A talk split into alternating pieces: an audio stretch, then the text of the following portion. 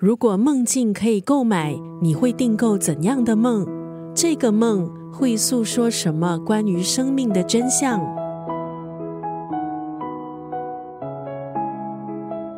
这本书横扫韩国书店畅销榜，被誉为是年度之书。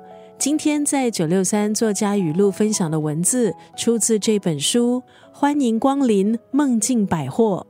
这是一个各种各样梦境应有尽有的达勒古特梦境百货。睡着了才可以入场，入场后当然就是挑选陈列在眼前的各种梦境。想再一次见到的人，期待前往的地方，害怕但又想突破的是，在这座独特的百货商场，每一层楼都提供别出心裁的梦。职场新鲜人佩妮。通过了面试，来到梦境百货上班，准备好要推销各种各样奇特的梦。可是他一时大意，最贵的梦境费用竟然从他的手中被偷走了。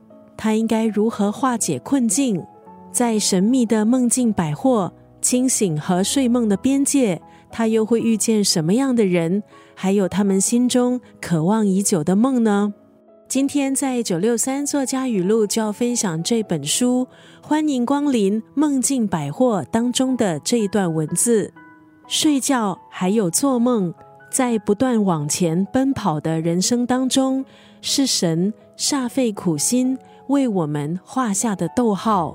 这是一本题材新颖、奇幻中现实交错，容易让读者获得同理还有疗愈的书。让人忍不住也开始幻想，梦境百货展示柜上一排又一排包装独树一格的梦境盒子。睡觉还有做梦，在不断往前奔跑的人生当中，是神煞费苦心为我们画下的逗号。